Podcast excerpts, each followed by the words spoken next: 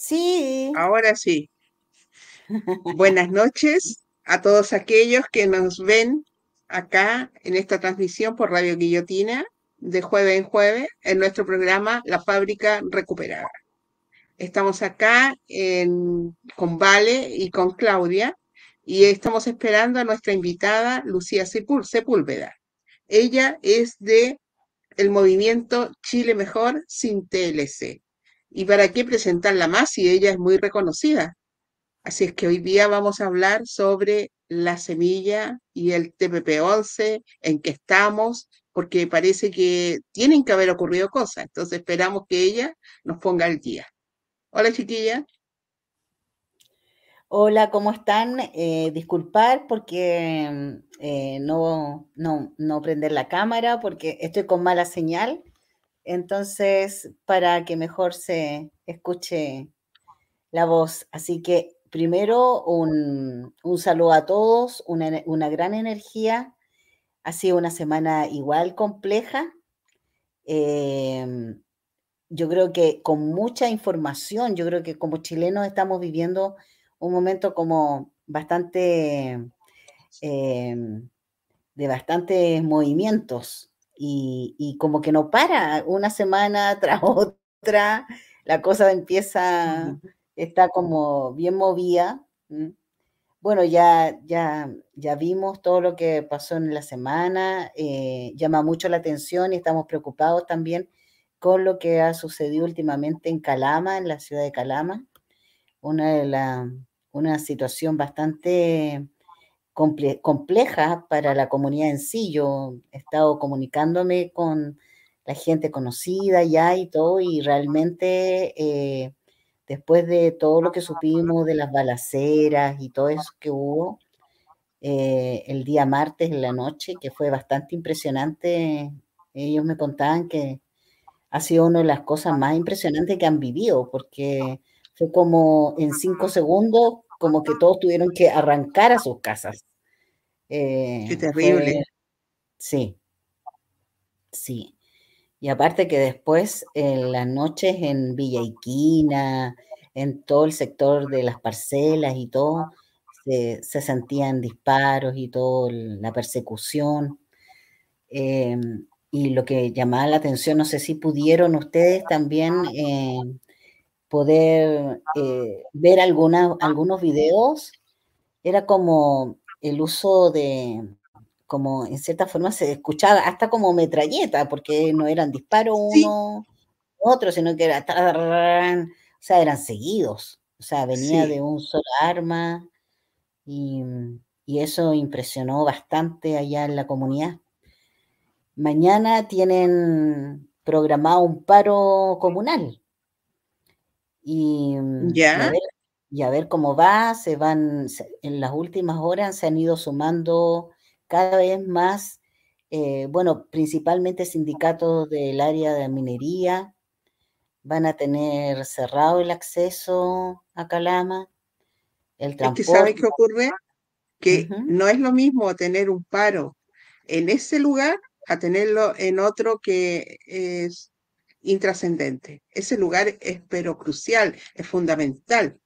Y por eso que lo van a hacer, porque más encima los niños no pudieron ir a clase. Claro, el día miércoles suspendieron por prevención y mañana ya está suspendido casi todo el sistema público porque se irían sumando, los profesores también se sumaron a este paro comunal porque eh, realmente ha sido pedido, solicitado desde las mismas bases, la organización de la Junta de Vecinos. O sea, hay un, nivel de saturación y de cansancio. Yo creo que es lo que estábamos hablando, ¿no? Recién, Roxana, de, de, que ya se claro, mm. claro, se está sintiendo este cansancio en, en las comunidades. Además que Calama, por lo que significa. Es, es ahí hay, un, hay algo muy especial que se está dando en ese lugar. Y no sé, yo pienso que quizás se va a tomar como un, un punto de partida, porque las otras regiones también van a comenzar a hacer lo suyo. Sí, complejo Eh, Calama siempre ha sido un sector, eh, el norte, un sector de bastante esfuerzo y de bastante conciencia mm, sindical. Bueno, ahí ustedes saben, tenemos los mayores sindicatos mineros de Sí, pues. contratistas. Básicamente los contratistas que siempre han tenido que dar la pelea para poder eh, tratar de tener mejores condiciones en sus trabajos. Y hay mucha Sí, gente eh, asociada al área de la minería, muchos chilenos y No, chilenas. es, es muy triste, es muy triste. Y a mí me contaron hoy día, eh, yo no lo vi, pero porque resulta que hoy día se realizó, se realizó la ENAVE, comenzó hoy día, Sí, y, y, bueno, ahí podríamos comentar mucho más de quienes participaron, pero me voy a abocar solamente a algo que dijo Boric, que la gente igual debiera salir de sus casas, como que no debiera como hacer mucho caso, debiera salir con su familia, tomarse las plazas, pero si la gente tiene miedo. Nadie va a querer arriesgar a su familia a que se encuentre en medio de un tiroteo. Desatinado completamente el comentario. yo no, no lo escuché bien, que, de, que en cierta forma que, ¿qué es lo que a mí me lo, a mí me lo contaron esto, no vi ese pedacito de la exposición que él hizo, que él hizo de lo que habló, pero eh, dice que estaba, que él decía a la gente que igual saliera a las calles, a las plazas, a pasear, que siguiera haciendo su vida, independiente de lo que estuviera pasando con la delincuencia. Pero es que no se puede. Mm. Hay una, Entonces, mm, hay un, una sensación de, no sé, de varios sectores de, de Santiago, también aquí en la quinta región lo estamos viviendo, o sea, de que la gente está optando por, por encerrarse después de las 7 de la tarde, de las 6 de la tarde, de sus trabajos, de sus jornadas. Poca vida eh, ciudadana en las calles y todo eso eh, después de las 6 de la tarde. es así. O sea, ¿qué le vamos a hacer si aquí hay, hay algo que, que está fallando? Pero la gente, ¿qué es lo que tenemos de la mano para hacer para protegernos? Estar encerrados. Ahora acabo de leer una noticia que realmente me sorprendió. En- ocurrió hace poquito rato, a las 8 o 9, en un edificio acá en 4 Norte, en, no, en uno Norte como con 4 Poniente, por ahí. Un edificio en Las Lilas, que asaltaron a una pareja de adultos mayores, eh, rompieron las rejas de protección que tenían en el departamento. Era un edificio, En un edificio. era edificio. Y yo ese edificio lo he, lo he escuchado, Las Lilas, pero no me recuerdo en este minuto si es alto, si tiene cuatro, cinco pisos, diez, doce. Ujú. Pero ocurrió ahora, hace poquito rato, dos adultos mayores le, le rompieron las rejas. Tienen que haber sido protecciones, no sé, ahora, hace poquito rato. Y la, y la, en cierta forma, lo que estamos viviendo, en cierta forma, es cómo, cómo podemos eh, prepararnos, cómo podemos nosotros realizar una autoprotección en la, en, junto con la comunidad, porque cada uno puede tomar una, una decisión a nivel familiar o individual, ¿no es cierto? Pero yo creo que lo que nos va a quedar como de- nos queda como desafío es cómo realizar una, un proceso de protección a nivel de protección civil ya. Que fíjate que eh, Calama, yo he seguido cerca el, el proceso que están viviendo, efectivamente para, porque uno empieza a ver cómo se comportan las comunidades,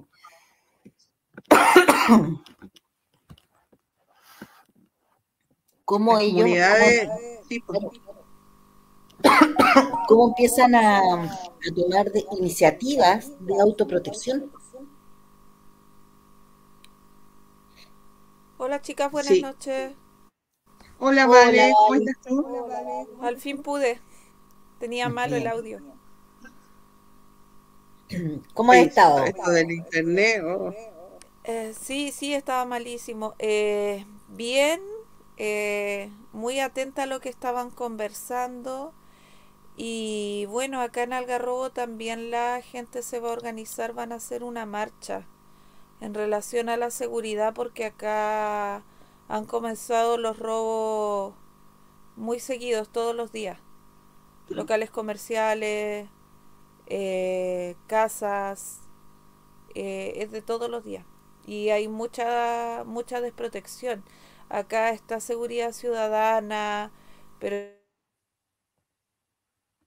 Se mutió. Se te mutió.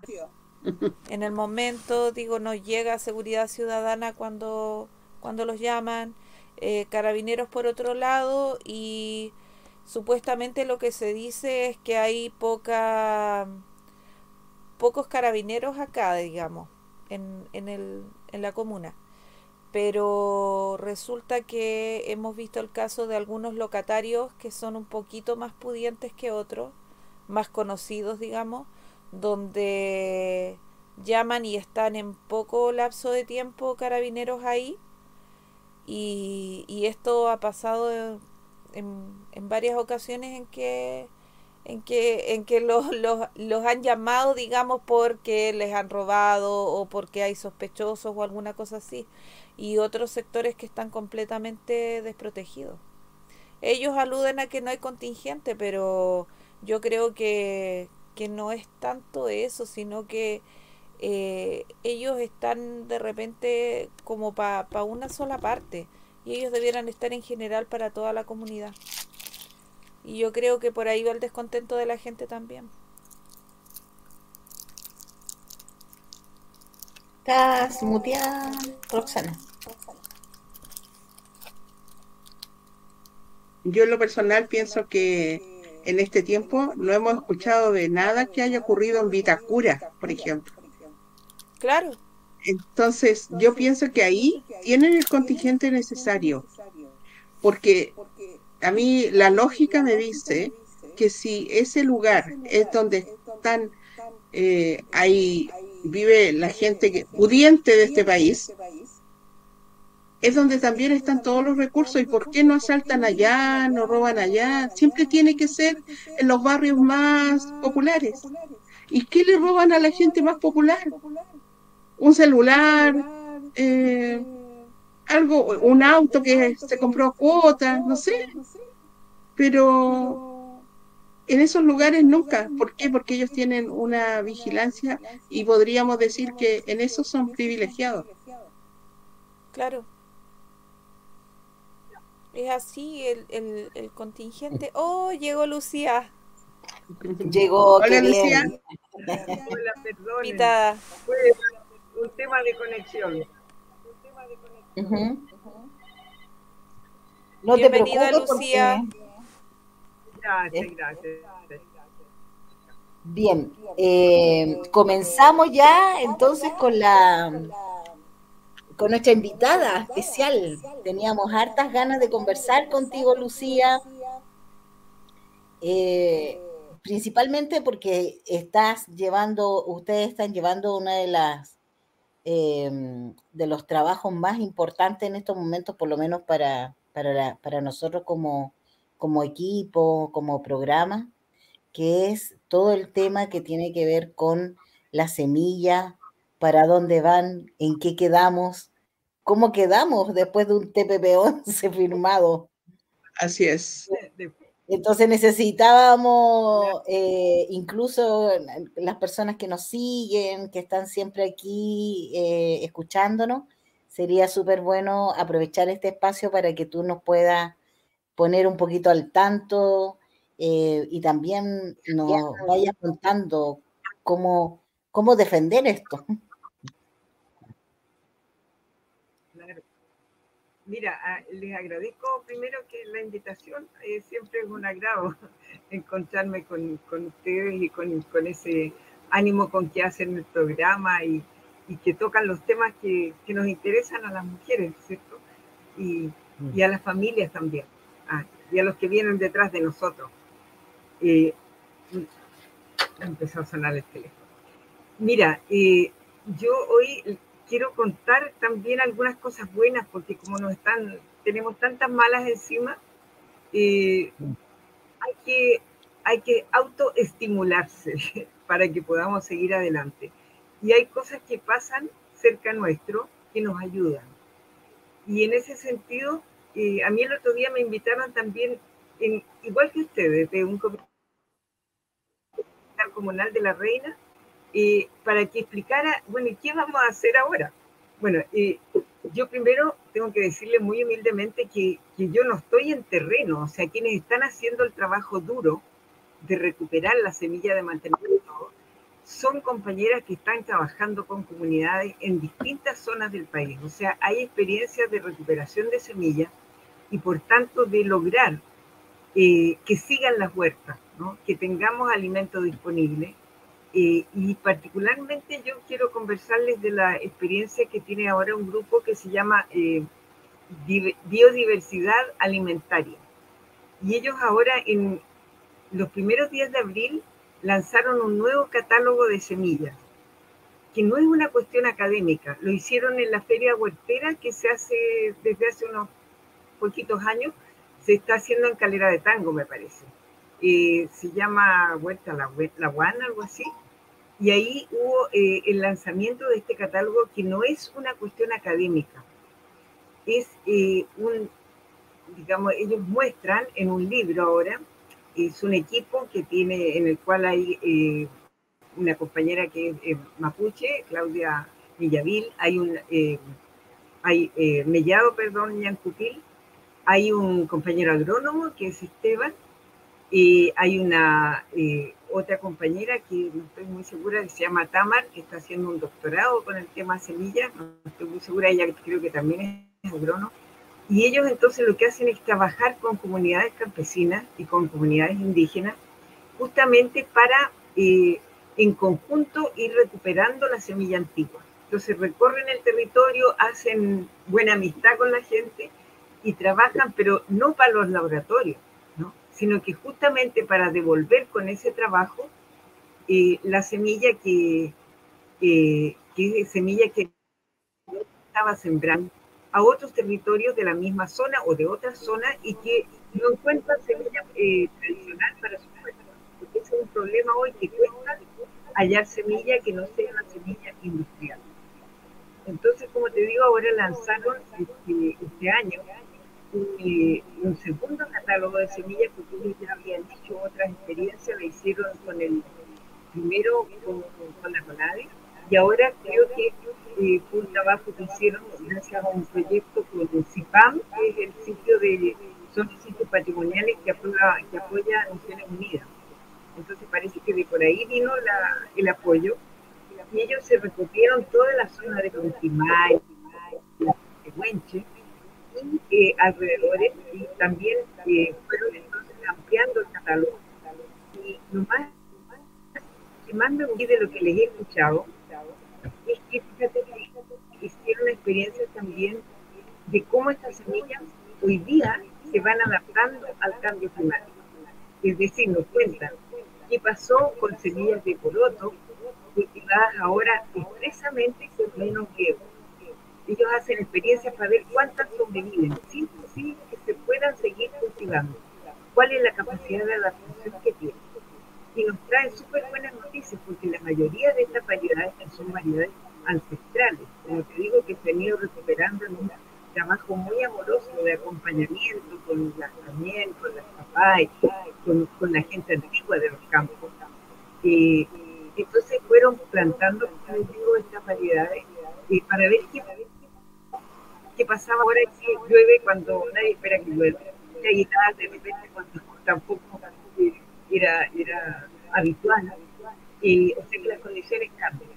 Ellos están eh, en la zona sur ahora, pero antes hicieron la experiencia en el Valle del Guasco, es decir, anexados por distintos territorios, eh, dando información y trabajando con las comunidades en la recuperación de ese ellos hacen, fíjate, la forma de trabajo que tienen, es, muy bonita porque hacen talleres, de allí viene un, vínculo con una comunidad y logran entonces comprometer a, a, a familias para que eh, se hagan cargo de sembrar con ellos. Entonces, en la, la familia siembra con su propio, propio subsistencia y una parte de esa, de esa cosecha va a quedar para devolver a la fundación, eh, a, este tipo de, de. Y de esa manera eh, ellos también pueden ir entregando, eh, van abasteciéndose a otras familias y así es como se establece este intercambio permanente de semillas, eh, que como te digo, es, es un trabajo muy demasiado, ¿no? salen los diarios, eh, requiere mucha, mucha dedicación y mucho amor por la tarea. Y yo creo que es la mejor noticia que podemos entregar, o sea, que esto está pasando. Ese es un trabajo que lo habían comenzado antes. Sí, esto comenzó como en el 2000, yo creo que el, la primera publicación fue en 2020. Mira, este yo tengo el libro, este fue el primero, el de biodiversidad de la provincia de Huasco. O sea, ahí ellos recorrieron ese valle y, y fueron encontrando toda la maravilla que hay en el norte. ¿Y ese libro, que... Lucía, está, está, en, está en la librería o hay que encargarlo? El primero está en, no sé, la, la editorial, editorial se llama Ocho Libros. Y tiene una publicación también que autofinanciaron, porque o sea, a ellos hacen colegio.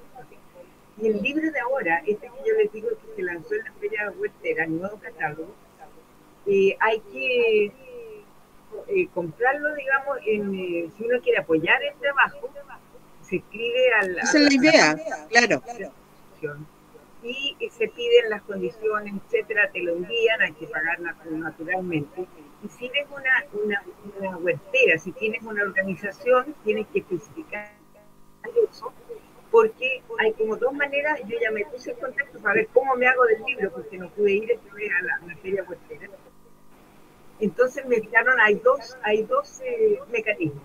Uno es, si tú quieres apoyar eh, y realmente estás entusiasmado con este trabajo, pues en el caso mío, que yo lo conozco, o sea, yo he estado ¿Sí? eh, donde ellos están trabajando. Y puedo dar fe, como te digo, eh, realmente es algo que a uno lo, lo, lo, entusiasma. Mira, a mí me tocó ir una, creo que no sé si les conté también, después de los grandes, de unos grandes incendios forestales que hubo hace tres años en la zona donde ellos están en el sur. Y la semilla ¿Ya? volvió a salir, volvió a salir. Mira. Entonces dice que esas cosas uno no, uno no olvida. Esa es la semilla resiliente, es la semilla es como, es como, es como acá con el, con, el, con los incendios que hubo eh, ahora a fin de año con el incendio grande que hubo en Viña, ya la, la, pal, la palma ya está saliendo, ya está verde. Comenzó a rebrotar. Así es, la naturaleza es sabia, eso es lo que yo digo. Esa es la maravilla, es sabia y tiene memoria. O sea, tiene memoria de eso. que ha pasado distintos momentos en que los calores han sido enormes o que hay incendio, momento el frío te abate y entonces se va, se va adaptando de manera de poder continuar, de sobrevivir y, y eso es una maravilla. Entonces, como te digo, hay dos maneras. Una, una es eh, pagar un precio que significa un apoyo, de que, que, va más allá de lo que sería pagar el papel, el papel y la investigación. Y lo otro, para, para que haya una, llegue también a manos eh, populares, eh, es eh, que la, digamos, se acredite que eres una huertera o de una organización eh, que está en el tema de la semilla, de la soberanía alimentaria. Eso. Para eso, ellos tienen un Instagram que se llama Biodiversidad Alimentaria. Entonces, las personas que se interesen pueden eh, comunicarse y también una página web eh, que se llama igualmente Biodiversidad Alimentaria. Voy a, voy a anotarlo. Y como te digo, es el catálogo, el nuevo catálogo de semillas. Y, y este, yo estoy segura que, que nadie que, eh, a nadie que le interese este tema le va a dejar indiferente conocer ese trabajo. Mira, por ejemplo, eh, yo estuve viendo las fotos, ellos han hecho, ellos han recuperado unas variedades de, maíz tradicional que pareciera que, que no son de este país, que la gente creía que eran, no sé, eran de, México. Y cuando publican ellos las fotos en internet, en, en, el Facebook o en el Instagram, qué sé yo, eh, la gente piensa que son de otro país y, y son de acá, ¿te fijas? Porque son oh. estaban, estaban en, en desuso y la fueron a encontrar. Y la, mira, la, cuando ustedes visiten esta página van a ver lo maravillosas que son. Tú puedes ver eh, conexiones de... Yo me, inter me intereso en, en, adquirir ese libro. Voy a, voy a ver cómo hacerlo. Sí, hay que buscarlo. Porque es un material precioso. Sí. Y las fotos desde ya las pueden ver en internet, dice Mamá, en el Instagram están todas. Esta, y, esta variedad de maíz que parece como una colmona que se despliega que me dicen que, que las han publicado eh, hasta en, en, diarios extranjeros. Y además, eh, ellos trabajan, eh, usan métodos modernos para poder difundir esto. Obviamente que tienen que tener las redes sociales, entonces van, eh, hacen publicaciones cada vez que tienen una cosecha planificando. Mira. Muy dinámico, muy, muy acorde a los tiempos y, y muy estimulante. Yo creo que en, en, en esta fase que estamos viviendo en Chile tan llena de malas noticias, yo dije, tengo que ir a contar esta buena noticia ya. Sí, y, y es algo muy bueno, muy positivo, maravilloso. Sí, sí. sí. Y como excelente, digo, no es que sea, excelente. no es una tremenda, eh, un tremendo equipo, no son 50 personas. ¿Cómo se conecta esto con el nombre que les dije? Eh, de Semillas del bueno, para repasar un poco, ¿qué, qué gran, dos grandes bloques de tipo de semillas tenemos? Uno es la semilla industrial, semilla que, que tiene algo que es muy parecido a la patente, tiene un registro y tiene un dueño. Por tanto, es una semilla cara y es una semilla manipulada en laboratorio, mejorada, dicen ellos, nosotros decimos manipulada, para sí. obligarte a que para producir comprar el químico respectivo, el insecticida, el fertilizante, eh, el fungicida, todo el paquete tecnológico. Esa es la semilla industrial. Es la semilla de la cual sale la mayor parte, no todo, pero la mayor parte del alimento que consumimos. Ese es un tipo de, de semilla, ¿cierto? Le llamamos la semilla industrial. Y el otro tipo es la semilla tradicional. ¿Qué es esta semilla de la que estamos hablando? Que viene de tiempos inmemoriales, como Requinma, que estaba acá desde antes que llegaran los españoles, o que llegó de fuera, como el trigo, pero se adaptó.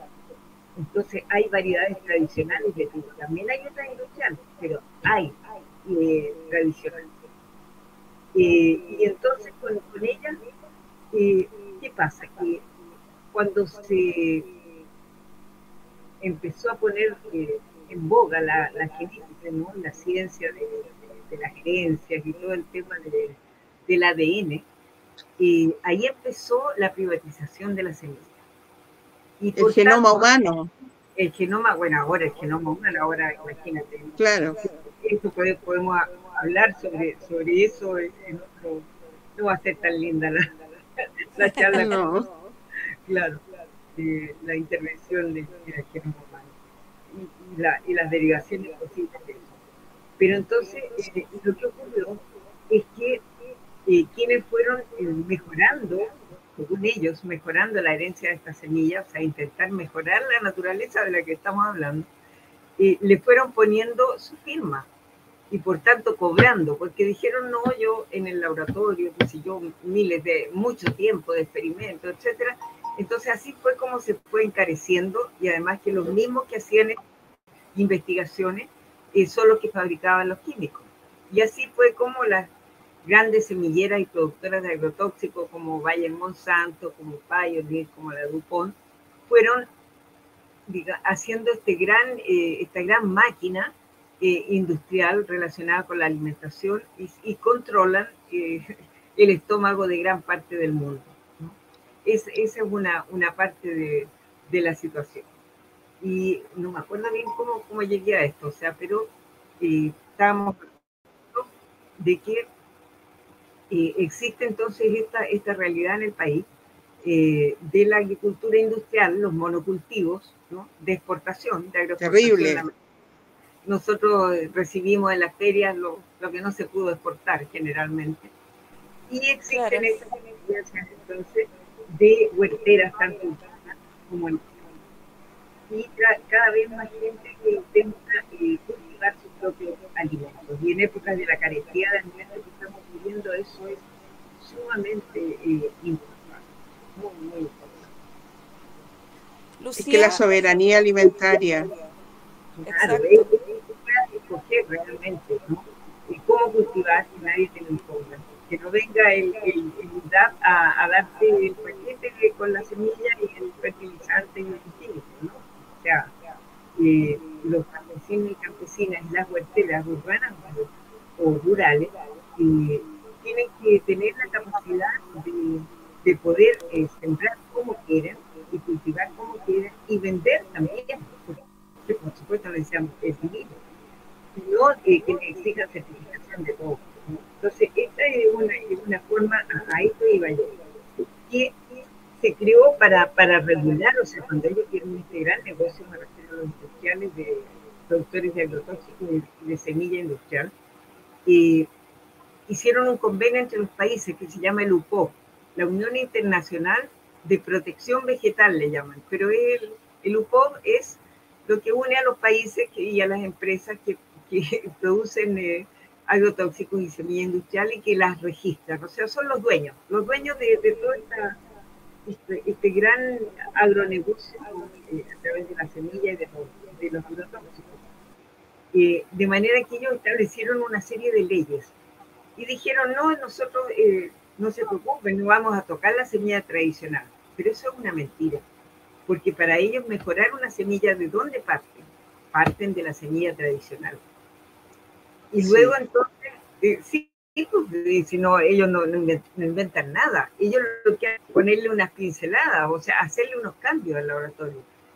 Pero parten de lo básico, de lo elemental, de lo ancestral. Eh, así que despido a mi nieto.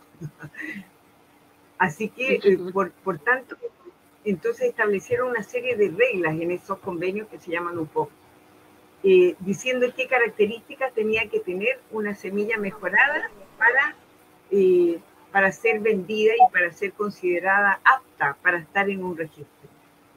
Y por defecto, entonces, las que no están en ese registro no, son, no son privadas, pero para que no se confundan, debe haber como una descripción bajo el mismo rubro, bajo las mismas normas que ellos fijan para las otras semillas, porque ellos a las otras semillas le piden que sea nueva, que sea homogénea, que sea eh, distinta, eh, en fin, y tienen ciertos códigos descriptivos para cada semilla que, que mejoran, entre comillas. Entonces, lo bonito de estos catálogos es que siguen esas normas, de manera que estas semillas, al estar ya descritas, están en el dominio público que se llama. Porque hay dos opciones, o son privadas o son públicas. Sí, Pero no es tan sencillo que sea pública, porque escribió, el industrial puede decir, no, si esta semilla yo la mejoré, ¿cómo le puede probar un campesino que esa semilla siempre de? Entonces, la gracia, como te digo, de este trabajo, que es científico, es comunitario, pero también es científico, es que le lleva, le lleva la descripción de la semilla, con todo el, los códigos, con toda la normativa del UPO, pero para la semilla tradicional. Y eso evita que cualquiera de ellos, de los industriales, pueda decir, no, este poroto, ahí tan bonito que se ve, este poroto que se ve azul, este poroto tan extraño, que no puede ser mejor, mejor yo lo registro y lo describo. No, pues señor, ya está descrito. Está publicado. Por eso es importante que esté en un libro. Entonces, eso es el dominio público. Hay países como Ecuador, en los cuales el, el organismo similar al SAC de Chile tiene en su página web todas las semillas que están en el dominio público, y son muchísimas. En cambio, en Chile no está, no está el dominio público. O sea, existe teóricamente, eh, porque hay descripciones anteriores, o sea, desde luego que estas personas no son las únicas que han descrito semillas tradicionales, pero eh, eh, no, no se publica. Entonces no es, no es que uno pueda ir y decir, pucha, estas semillas del dominio público, no es fácil demostrar que cuántas semillas tenemos que están en el dominio público hoy día y que por tanto están ya salvadas de la privatización. ¿no? Y, es un tema súper interesante. Entonces al principio ellos decían, pidamos que lo suban en la página, después ya se olvidaron de esa parte burocrática y simplemente empezaron a trabajar para describir y publicar. Porque cuando te recuerdas cuando estábamos en la lucha para que no se aprobara el TPP, sí. era pero como que se aprobó y qué vamos a hacer ahora, porque la semilla es alimento, o sea, hasta se asociaba el hambre. Entonces, era algo demasiado serio. Y ahora vemos que se, hay semillas que ya están a resguardo. Y tenemos que aumentar, no es suficiente, ¿sí? Lucía, y con en relación a, a todo esto que se está haciendo, igual se pretende hacer un mayor manejo con las comunidades de pueblos originarios que obviamente ellos también manejan el tema de la agricultura y de los productos y las semillas ancestrales para tener un mayor resguardo y que no lleguen a estar en, en riesgo, digamos, de, de caer también la privatización? Mira, eh, este trabajo eh, se ha hecho con, con, las comunidades que han querido involucrarse, no son todas, naturalmente, siempre es así, pero hay muchas comunidades indígenas que, han participado, que han sido parte, o sea que eh, eh, se llaman semilleros vivos, que son parte de esta gran línea de semilleros vivos que hay en el sur, en el sur y en el norte. Entonces, para acceder a, a, esas semillas, eh, hay una serie de, requisitos también, pero en el fondo es como comprobar de que tú no las quieres para tenerlas de, de en tu dormitorio sino que realmente estás cultivando, que eres de una, de una organización. Esa, esa, es como la, la, el sello que tiene que tener, porque no es, eh, ellos siempre dicen, no somos coleccionistas, ellos están, como te digo, trabajando en función de las necesidades de los pueblos, de las necesidades alimentarias, de que haya, eh, de que haya quinoa a precio eh, razonable, no como un producto gourmet, eso como un ejemplo de que, que, no parecen accesibles para una alimentación básica. Entonces, eso lo encuentro, como te digo, eh, algo que hay, que hay que difundir, que existe, hay que apoyar y que hay que congratularse de que son ventanas que se frente al negrísimo panorama que tenemos, porque, claro, el gobierno va a seguir tratando de cumplir con los CGMP y eh, pasar nuevas leyes que faciliten eh, lo que ellos quieren hacer, que es seguir eh, tomando semillas y mejorándolas, entre comillas, para aumentar las ganancias de Bayern Monsanto y de toda la gente así. Nosotros queremos, y ahora puedo ir a otra, a otra parte, a otra, otro derivado de este tema, que es que en Chile Mejor Sin TLC queremos abrir un registro virtual eh, post-TPP-11, es decir, en que las organizaciones, las comunidades puedan ir eh, compartiendo con nosotros de manera virtual, algo que va a estar en nuestra página web a futuro, eh, lo que les pasa como consecuencia del TPP. Ponte tú, si de repente, no sé, se empiezan a hacer mucho más, más eh, frecuente eh, la persecución a, campesinos por el tema de la semilla o, el requisamiento de, de, semillas en una feria de semillas tradicionales que se estén vendiendo. Cuestiones de ese tipo que puede que ocurran, que no, porque la criminalización está alentada por, este, por el TPP. Pero entonces nosotros decimos ir haciendo un registro, tener, tener la data, de manera que cuando ya nos lleguen tiempos en que haya más fuerza nuevamente, porque la historia es cíclica. Cuando lleguen esos tiempos, podamos presentar esto como el argumento para eh, derogarlo, ¿no? denunciarlo y salirnos de Y para eso tenemos digo, en contacto, tanto con la experiencia buena como con las patas que nos van a dar por abajo para tratar de boicotear eh, este tipo de, trabajo. Así que yo las invito a, participar de esa experiencia y les cuento desde ya que vamos a hacer también una especie de, concurso en que eh, queremos nombrar, ponerle nombre a este registro, porque registro virtual es muy el registro TPP también. Entonces, seguramente se le puede ocurrir un nombre bien bonito y atractivo eh, para, eh, para esta, esta idea, como te digo, cómo nosotros llevamos adelante una suerte de prontuario diciéndolo en feo, de libro blanco diciéndolo en bonito, no sé.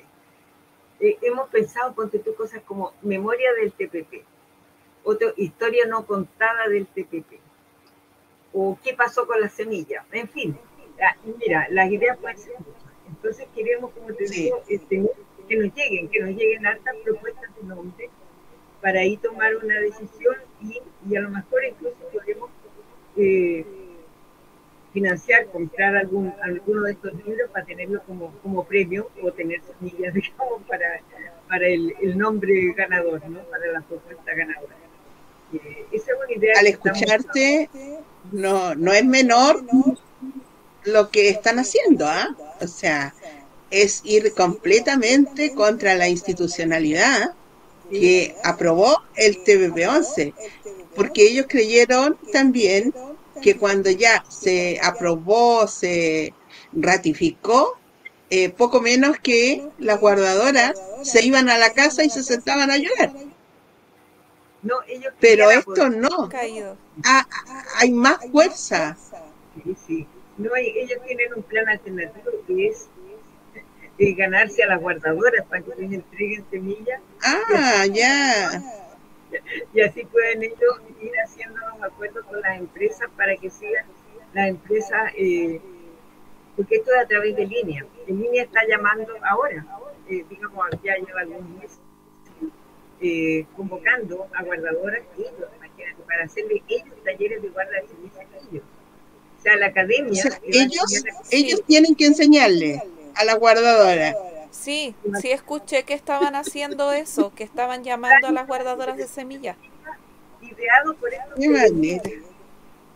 Entonces, bueno, pero como te digo, mira, más productivo que, que dedicarnos a criticar su plan es seguir este trabajo de difundir pueden hacer otras cosas. y entendemos que a nadie le interesa que las semillas vayan a parar a un banco de semillas, que es lo que hace el Estado, ¿no? O las manda para el extranjero, la, vende, el, vende esa genética en el fondo, porque todos los países la quieren, porque somos un reservorio de, de riqueza de biodiversidad. Eh, de hecho, cuando entrevistan a personas que están por el mundo, ellos en estos tiempos aún echan de menos algunos platos que hacemos acá, que no los pueden preparar en el extranjero. Porque no hay, no hay esa semilla para...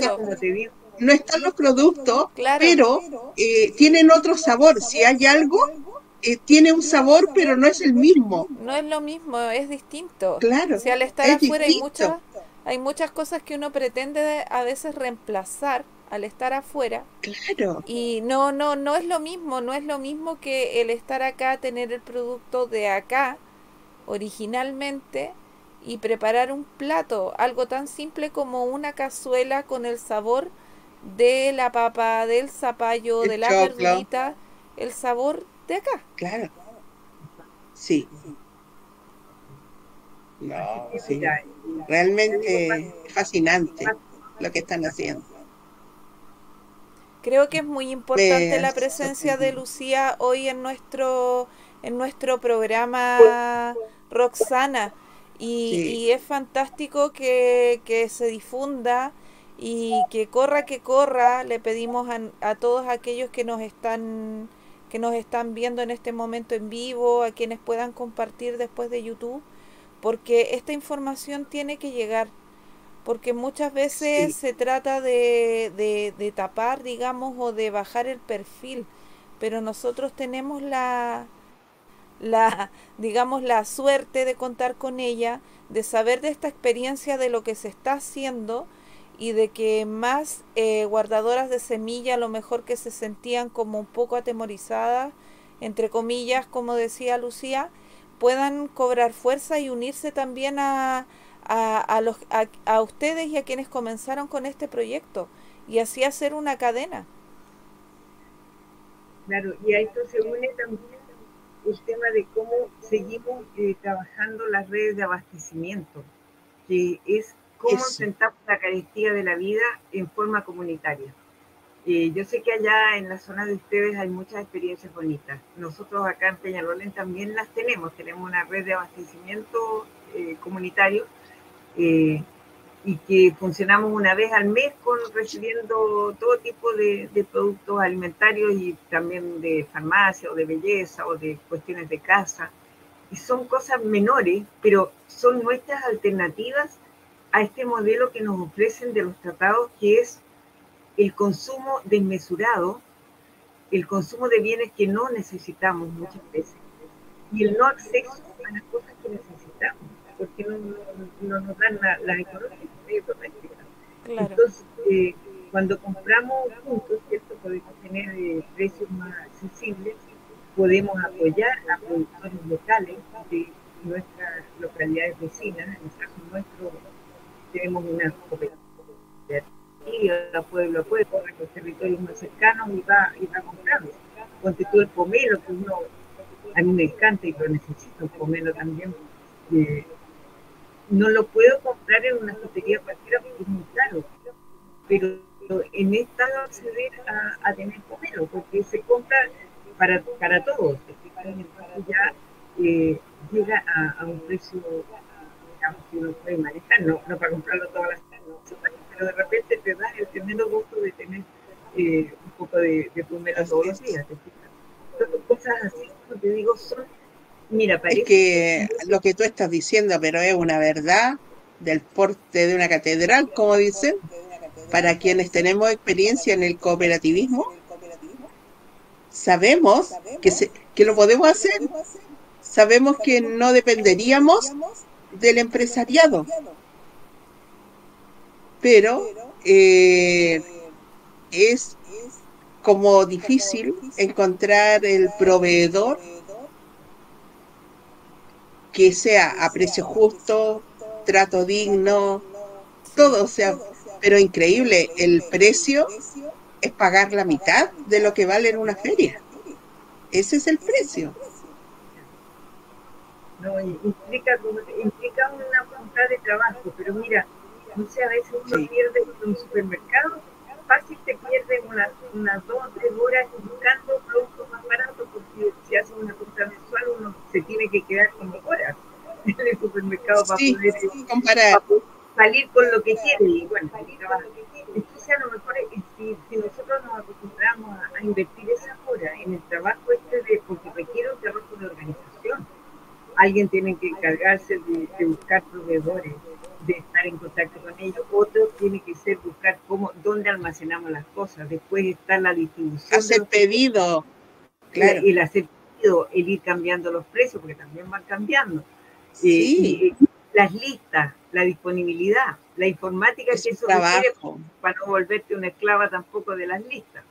Entonces, como te digo, pero es, es, es, es trabajar en el fondo para nosotros mismos, para otro modelo y para Sí, es gratificante, sí. no seguir alimentando los supermercados, el agronegocio, los grandes, es decir, este modelo depredador y extractivista. Eh, porque de otra manera, con nuestras pocas chauchas, igualmente les estamos dando, los estamos, los seguimos. Sí. Lucía, Esa- una consulta. eh, eh, ¿Han hecho como un registro, como un mapa de Chile de la semilla viva, por ejemplo? No sé, se me imagina a mí, eh, de región en región, de más o menos cuáles serían las características que se está dando en esta, en, semilla- en, en ensemillar, en, en, en hacer el, la, el trabajo de, guardianes, de guardadoras. ¿Hay un mapa? Eh, ¿se, sabe, eh, ¿Se ha trabajado en base a eso?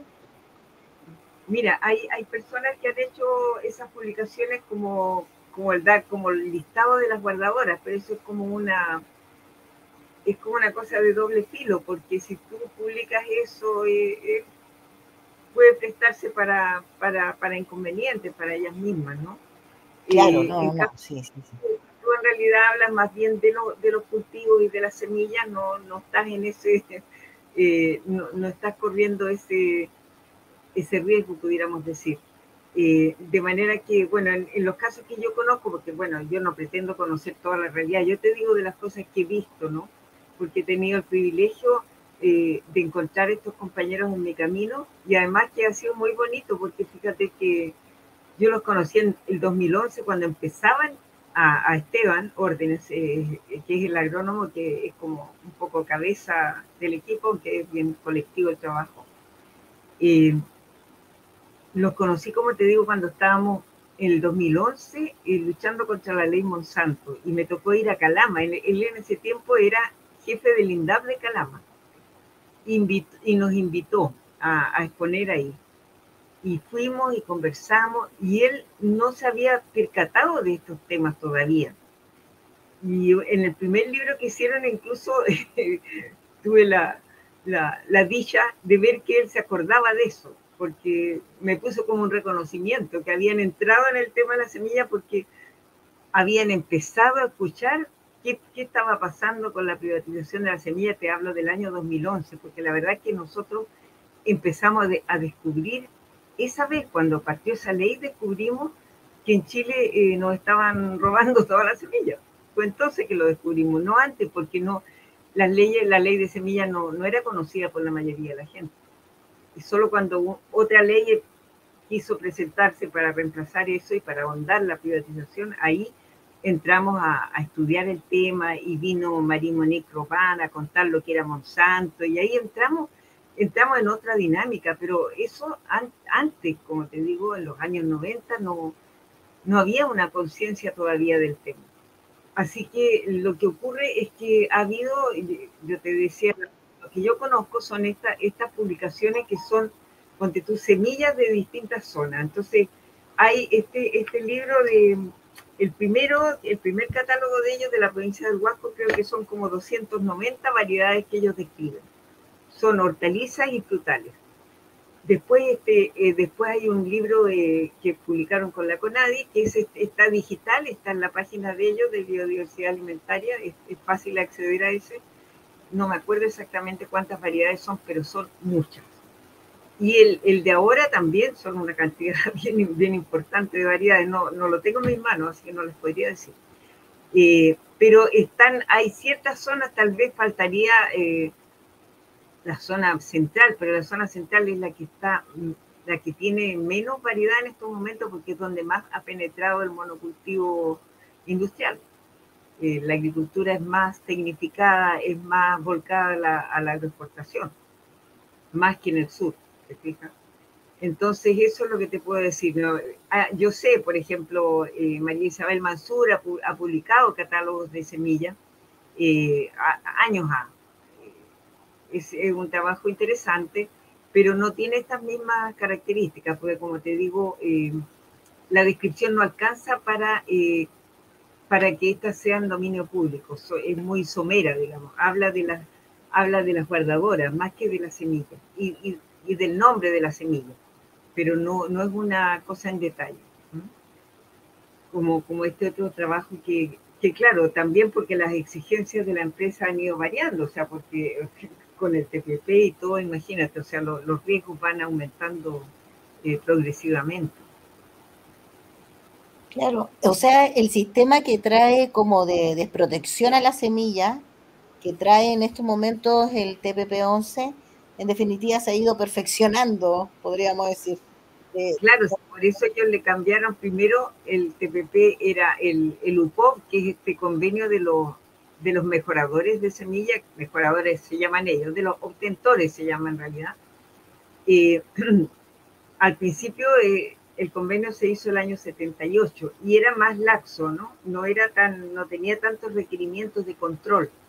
Pero el del año 81, que es el que está vigente con el TPP ahora, es mucho más eh, estricto, eh, asegurando, que toda la semilla que se parezca a la semilla de ellos, a la semilla registrada, debe ser considerada como semilla eh, de ellos.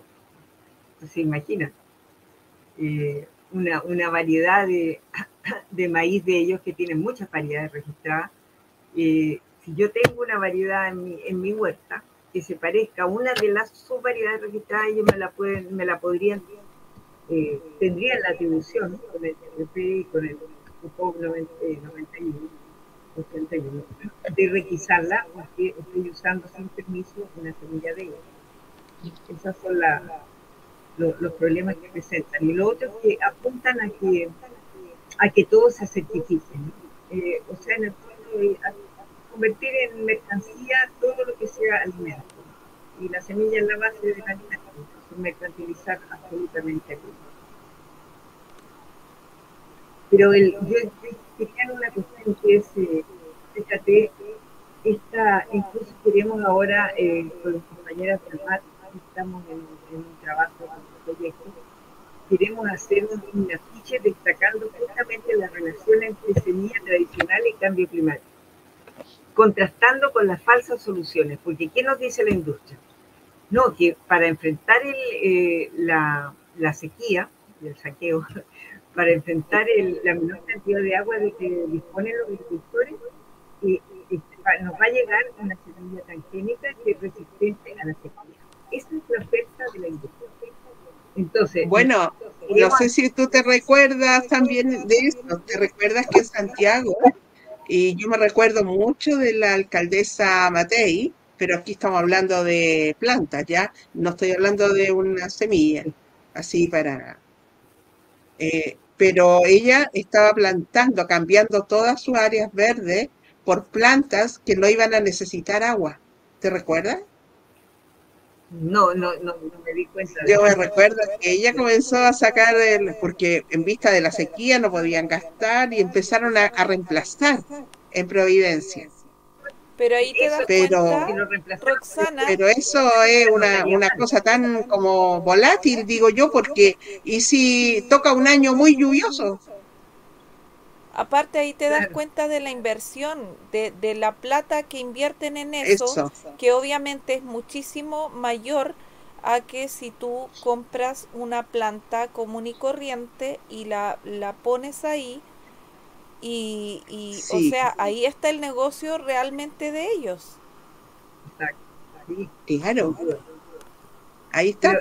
Y, y se, se dividen después los ingresos, el que la plantó, el que la llevó, el que era dueño de la hojita tanto, no sé. Y son millones y millones al final que salen a...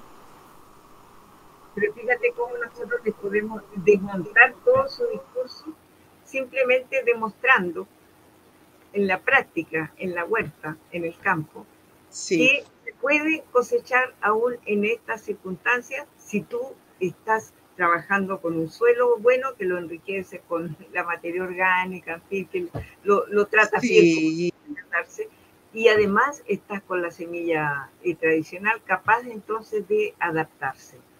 Eso yo encuentro que, no sé, tenemos que, hallar la forma de transmitir eso también porque eh, hoy a mí me da mucha pena cuando encuentro gente que está sin esperanza alguna. Que siente que ya no hay nada que hacer, que, que no tenemos cómo salir adelante. Y, en fin, no, no, ven, no ven las ventanitas que uno ve. Eh, así que tenemos que dibujar y empezar a ver ventanitas. Primero van a ser chicas, después van a ser, si, si seguimos y dependimos, van a ser Así es. Sí. De hecho, acá tuvimos eh, una, unas invitadas del colectivo Cocuyo. Ya. La semana pasada. Eh, eh, aprendimos, sí, aprendimos bastante con ellas. Estupendo, estupendo. Sí. ¿Cuál es el que hace de La tierra, plantar, sembrar, son de Lampa. de Lampa. Soberanía alimentaria. Alimentaria, claro. O sea, si tú ves, todo está entrelazado. Totalmente, totalmente. Sí, sí. Muy bien. Buenísimo. En, eh, en Tirúa también me tocó ver el, el mes pasado. Eh, estuve eh, allá en un encuentro, eh, era el Día del Agua, pero justamente el Departamento de Medio Ambiente organizó una jornada sobre las semillas. Así que allá también me encontré con las compañeras de Claudia eh, Mellado, eh, que, que contó nuevamente esa experiencia y hablamos con las fundadoras de allá de Tirúa y fue muy bonito, así nos, nos explicaron, eh, yo recibí unos, unos libritos con, con, las plantas de allá que uno no conoce, porque fíjate que Tirúa es una parte más de Arauco, la parte última, entonces llegar allá es como lo más, lo más difícil, lo más, lo más. Eh, un, un, solo bus llega allá desde Santiago. Eh, así que es complicado y por eso también seguramente mantiene mejor su biodiversidad y tienen, tienen todavía, eh, hay cuando fueron, tienen plantas bellísimas, semillas y las mostraban ahí. Eh, fue una experiencia muy linda también. Así que uno ve, como te digo, en distintas partes, como eh, mujeres acompañadas muchas veces con su familia, a veces con sus hijos e hijas, están haciendo esta experiencia y resistiendo, resistiendo de, de la mejor manera que, que saben. No, increíble, increíble. Efectivamente, la, la, la, la, acción de la resistencia es como lo que va a empezar a entrar en, o tendría que entrar ya en nuestras lógicas de vida cotidianas, porque eso es, eh, la resistencia es cotidiana, es una forma de, de enfrentar la vida, en, definitiva. Eh, yo me lo imagino en estos momentos con todos los problemas que tenemos de seguridad pública, de, que, puede empezar a producir eh, ciertas desconexiones entre el, el, país central y el país de, eh, de regiones. Puede, puede haber un, un, tema en el cual vamos a tener que necesariamente generar e instalar prácticas de resistencia, pero más masiva, yo digo, más allá de llamar al sentido eh, individual, es cómo, cómo organizarse en el sentido colectivo, en, a gran cantidad de personas. Eh, ¿Cómo vamos a poder eh, sobrellevar un desabastecimiento, la necesidad de volver a tener que mirar nuestra propia tierra y convencernos que tenemos que plantarla, porque hasta, hasta el hábito lo tenemos perdido, a eso voy. Um, sí. ¿qué, ¿De qué manera, y lo hablábamos también la otra vez con el colectivo del Espacio Soberano Cocuyo, de, de qué manera nosotros mismos, mujeres, eh, personas urbanas, muchas veces vamos a tener que ya empezar a generar una práctica de tiempo, de espacio, ¿me entiendes? De materiales, es como como el tiempo que tienes para estudiar, el tiempo que tienes para trabajar, también vas a tener que tener el tiempo para saber plantar. Así es. Por Aparte, sobrevivencia. Por sobrevivencia sí. y, por, y, por, terapia, yo diría también que en el sentido de que Por salud, por todo. El contacto con la tierra es, es tremendamente eh, beneficioso, importantísimo, importantísimo. Claro que eh, en, esa, en ese aspecto hacer como técnicas de, yo lo pienso en el mundo urbano, ¿me entiendes? Porque tal vez la gente que está en el plano, está en zonas rurales, tal vez tiene la, la, la práctica, está, está más conectada. Eh, yo creo que a estas grandes cantidades de, personas que estamos en, en, el cemento, en definitiva. Eh, vamos a tener que generar formas de, de cómo, cómo lograr una comunidad, no sé, se me imagina incluso en los antejardines, en, la, en, la, en las partes, en las calles donde están los árboles y todo, poder generar estos huertos como, como de pedacitos comunitarios, de, de plantación de la semilla que podamos ir recuperando y plantarla así como crece el césped, que crezca así nomás, aunque se la lleven, no importa. O sea, no importa. Es de todos. Y aún en algunos lugares, Claudia, de, de la parte rural también eh, va a haber que volver otra vez a como a que la gente se vuelva a encantar con el contacto con la tierra. Porque te doy el ejemplo de lo que está pasando acá en la parte rural de Algarrobo.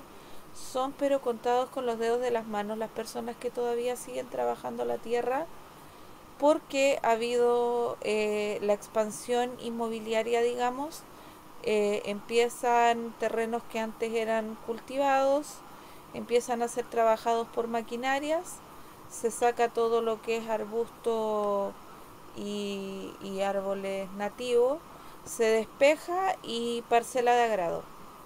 Entonces, ven en, en, ese negocio, en el negocio de vender sus terrenos, las tierras que tenían para cultivo, ven como la idea del negocio ante, ante la crisis, digamos, económica, ante todo eso, y se va perdiendo, se van perdiendo lugares, se va perdiendo eh, la tierra cultivable, se va perdiendo y va, va abriendo paso a que siga la, la digamos, la, la expansión inmobiliaria y lo que lleva a que esas partes rurales también eh, la escasez hídrida porque los pozos comienzan también a haber escasez de agua de pozos, de las aguas de las napas subterráneas. Sí, por eso alentar el, el compartir experiencias, ¿cierto? Y eh, los círculos de mujeres a veces, pero eh, buscar la forma de, de, que no vivamos nuestras penas eh, aisladas, ¿no? Sino que de alguna manera rebrote la, la, organización de distintos tipos, o sea, puede ser de, de lo más elemental. Eh, el tema del cuidado, por ejemplo, puede ser una forma de, de agrupar, eh, de agrupar mamás o, o, o, cuidadoras, personas que tienen enfermos, etcétera. Eh, hay, hay, hay, tenemos que ser creativas, o sea, observar nuestros espacios y ver qué podemos, eh, de qué manera podemos ir trasladando, eh, no, no trasladando, sino que transmitiendo y extendiendo esta, esta inquietud, estas propuestas, más allá de, nuestro círculo más, más cotidiano, ¿cierto? Y que el que ya está convencido, porque, bueno, de las últimas lecciones eh, nos queda claro que somos menos de los que pensábamos, pero que los que pensábamos estamos bastante convencidos aún, y por tanto, eh, de ahí tenemos que partir, o sea, no, no quedarnos instalados en nuestro en nuestra parcela de grado. sí, eh, de grado. Cuando uno sale del sitio de confort Exacto. es cuando se producen cambios. Sí. Claro, claro. Si no, yo estoy muy cómoda y me quedo en mi metro cuadrado y veo el mundo pasar a mi alrededor. Entonces, bueno, eh, tenemos mucho, mucho que pensar, mucho que descubrir, mucho que traducir para que también nuestro lenguaje eh, sea más eh, directo tal vez, sea menos complejo eh, y, sea, y lleguemos entonces a, a, a mujeres y, y, a personas que, que, pueden considerar que somos muy exóticos o muy eh, etéreos para, para ellos, ¿no? Mostrar que somos personas como, como ellos y ellas, que no somos seres tan diferentes. Así es. los puntos comunes. Claro, o sea, la, memoria histórica con respecto también a todo lo que fue la resistencia en, en, en, en, el mundo agrario.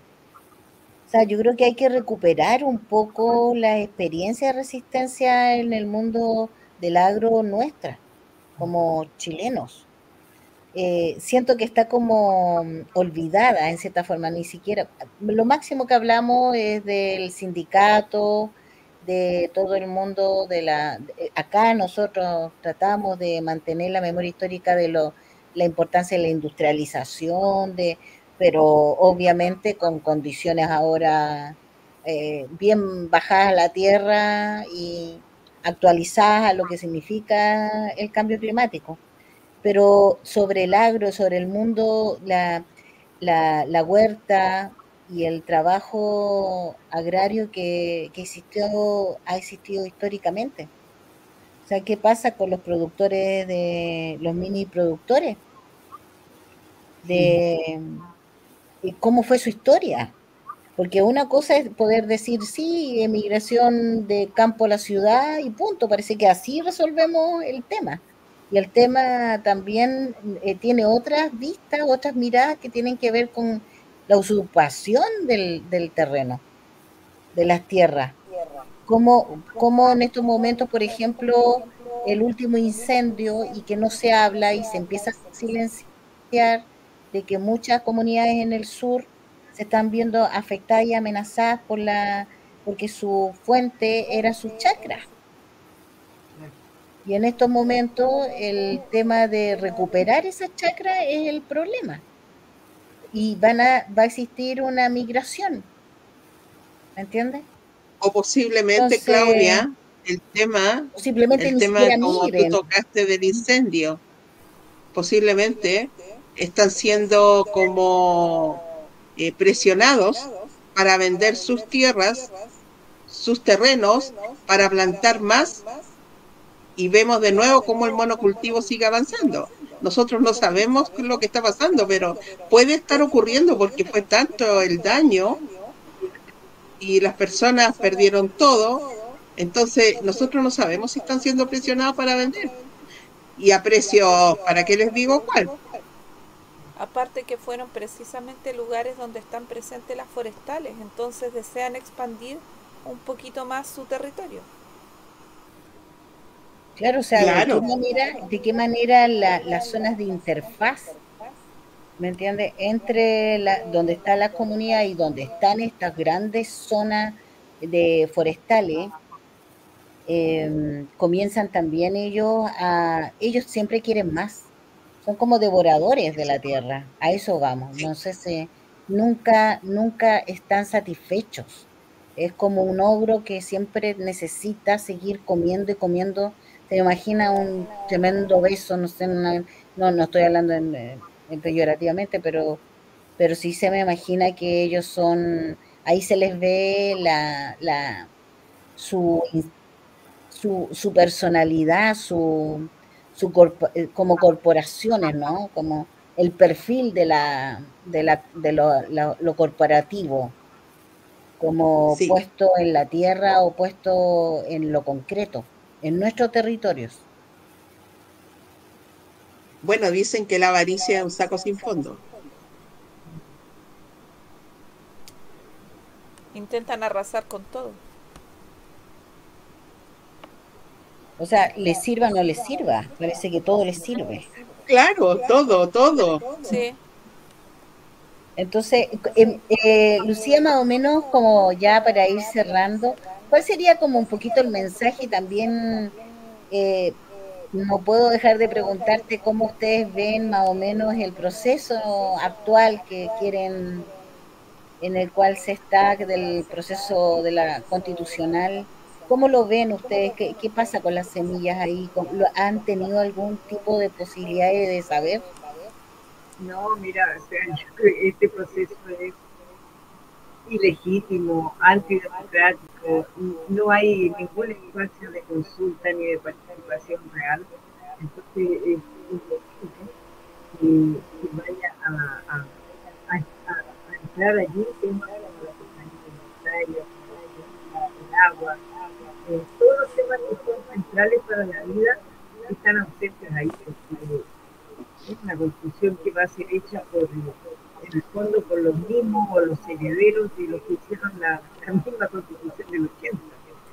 Eh, de manera que yo diría que no, la energía no, no, la, no la estamos poniendo por ahí de ninguna manera. O sea, cada comunidad tendrá que ver cómo, cómo lo encara cada persona cada organización, pero eh, en, el, en el MAT, que yo también participo en el Movimiento por el Agua y los Territorios, eh, constatamos por la información que nos llega de distintos lados que la mayor parte de la gente no tiene idea ¿no? Claro, antes tampoco, tampoco logramos llegar con la, nuestra propuesta a, a muchos territorios, ¿no?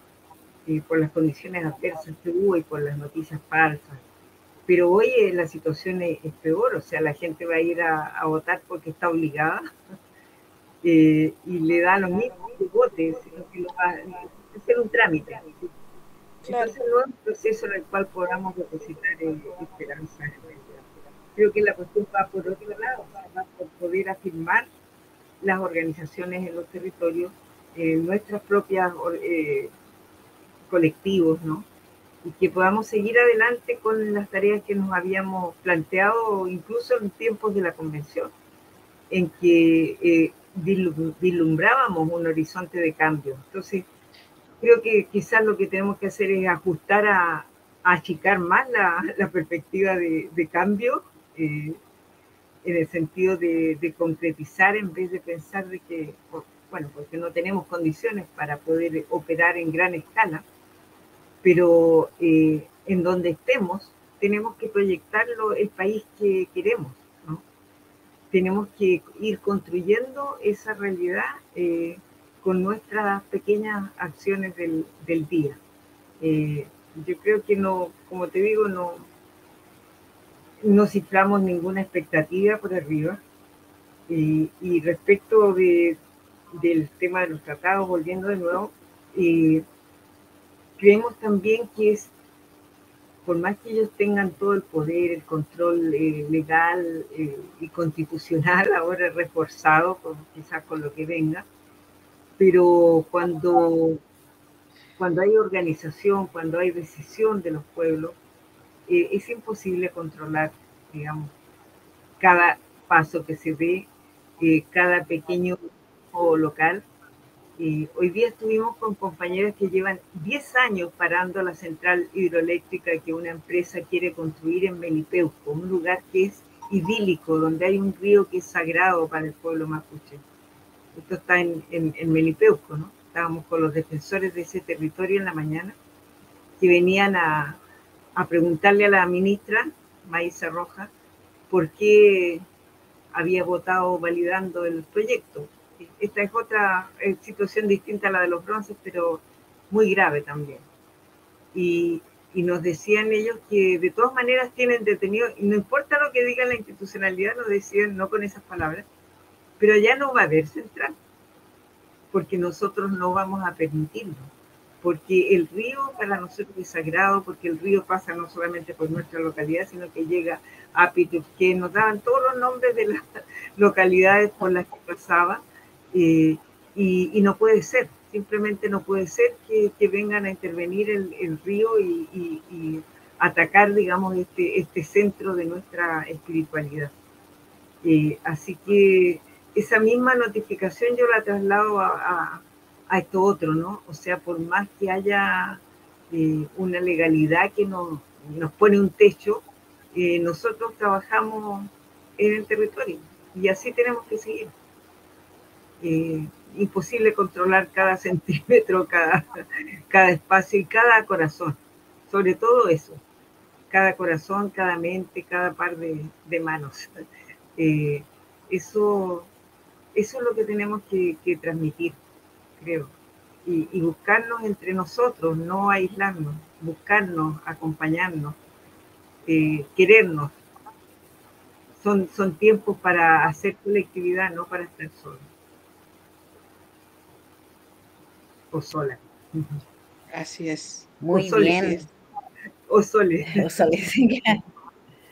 Eh, muy bien, eh, ha sido muy gratificante tenerte nuevamente acá, Lucía. Bueno, ya es, ya es tu casa también, tu espacio, cualquier momento que necesiten, eh, querer desarrollar algún pensamiento, eh, piensen en nosotros también, porque aquí la fábrica recuperada siempre es un espacio colectivo y, y, estamos por el, los deseos colectivos eh, que se, se, relacionan dialécticamente con esta realidad tan real, tan, que nos tocó, pero que efectivamente queremos seguir también eh, eh, manteniendo la resistencia cultural. porque creo que estamos en esos niveles y la resistencia cultural se mantiene desde lo colectivo, desde el pensamiento con otros. No sé, eh, usted, chiquilla, Roxana, ¿vale? Bueno, eh, ha sido muy grato escuchar a Lucía. Eh, me sorprendió con lo que dijo y me encantó. Así es que sí o sí voy a entrar al Instagram para ver el tema de la semilla. Y me alegra, me alegra por sobremanera que con la ratificación del TPP no se acabó todo. La naturaleza está, la fuerza está y el conocimiento ancestral. Eso es lo que ha permanecido y lo mismo que dijo Claudia, para mostrar lo que están haciendo para, y en cómo van avanzando, aquí está el programa, la fábrica recuperada. Eso. Sí, muy, muy agradecida de que, de que hayas estado junto a nosotras, de que hayas compartido tus saberes y las experiencias. Y, y genial, genial que, que se siga haciendo, que se siga difundiendo y seguir en resistencia. Esa, esa es yo creo la, la, lo que nos queda a todos los movimientos autoconvocados que nos levantamos en un momento y a todas las organizaciones que buscamos nada más que, que el bien colectivo, que es lo que, lo que se necesita hoy en día. Agradecida de, de tu presencia y esperamos volver a tenerte. A ustedes, muchas, muchas gracias. Gracias. Entonces, no estamos, ya estamos cerrando el podcast. A ustedes, por favor, apóyennos, suscríbanse, denle like y sigan también todas las otras instancias. Aquí está Lucía, que pertenece también al movimiento del agua y territorio. También seguirlos a los compañeros, hacer una gran red de solidaridad y de resistencia, que es lo que estamos, la tarea de hoy día. Así que muchas gracias, chiquillas. Y nos estamos despidiendo. Sí. Muy buenas noches. Que descansen. A todos. Buenas noches. Saludos. A que todos, tengan buena abrazos, semana. saludos. Y como siempre, Igual. recordando a Francisca. Ya tenemos, ya vamos a llegar a la semana, el, el programa del primero de mayo será dedicado especialmente.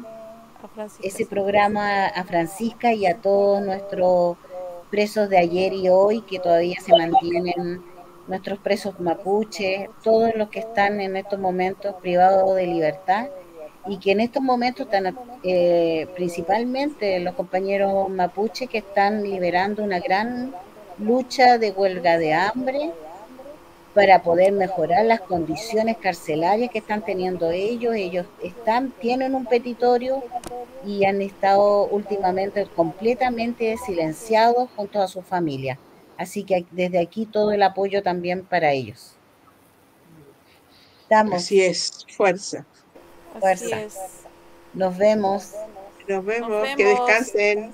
Que Chao, Hasta chao. luego. Chao. Arriba las que luchan.